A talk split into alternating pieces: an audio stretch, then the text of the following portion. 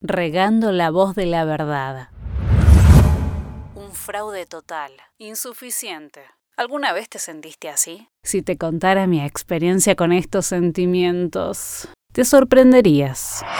Bienvenidos una vez más a Fantasy Storytime, charlas amenas, historias personales, siempre con aire de radio. Mi nombre es Ale Fantozzi y te doy las gracias por acompañarme en otro episodio en el cual quiero hablarte de voces hablan mentira y verdad. Antes de decidirme a estudiar locución, compañeros de trabajo me decían una y otra vez, estudia otra cosa, Fanto, eso no es lo tuyo. Y no los puedo culpar, porque realmente si ustedes pudieran escucharme cómo hablaba en esa época, pensarían lo mismo. Representación audible de aquellos tiempos. Activada. Ale, mi amor, hay que presentar la siguiente canción. ¿Qué va a sonar? Ahora viene arrancando ¿Eh? ¿Me lo podrás repetir, amor? sí, ahora viene...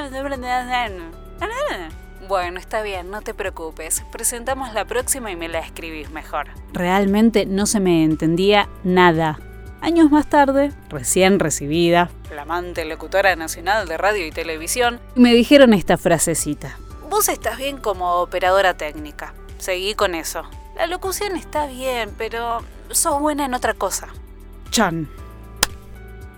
Fuerte fuerte de oír cuando vos estás enamorada de lo tuyo y otros no lo ven. Pero no solo eso, sino que, aparte de no verlo, acotan.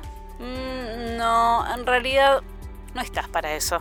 Lejos de guardar rencor, no es el motivo por el cual lo estoy contando, no es mi sentimiento y tampoco quiero que sea el tuyo ante cualquier tipo de palabra desalentadora. No sirve de nada, no te hace ni te deja crecer en nada, en nada bueno porque en cosas malas sí.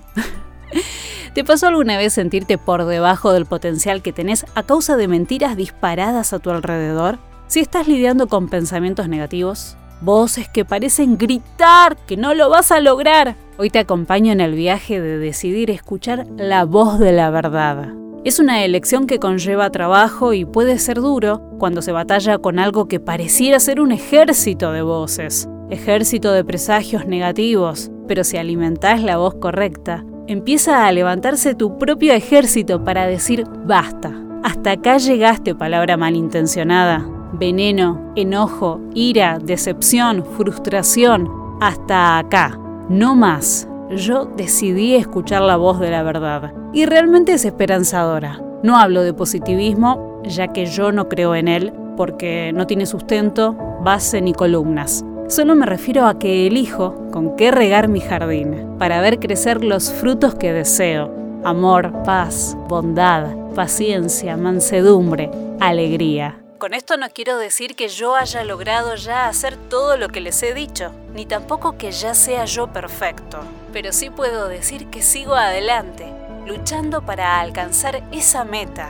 Yo sé muy bien que todavía no he alcanzado la meta, pero he decidido no fijarme en lo que ya he recorrido, sino que ahora me concentro en lo que me falta por recorrer. Así que sigo adelante hacia la meta. Filipenses 3, del 12 al 14. ¿Con qué estás regando tu jardín? ¿Qué frutos querés ver nacer?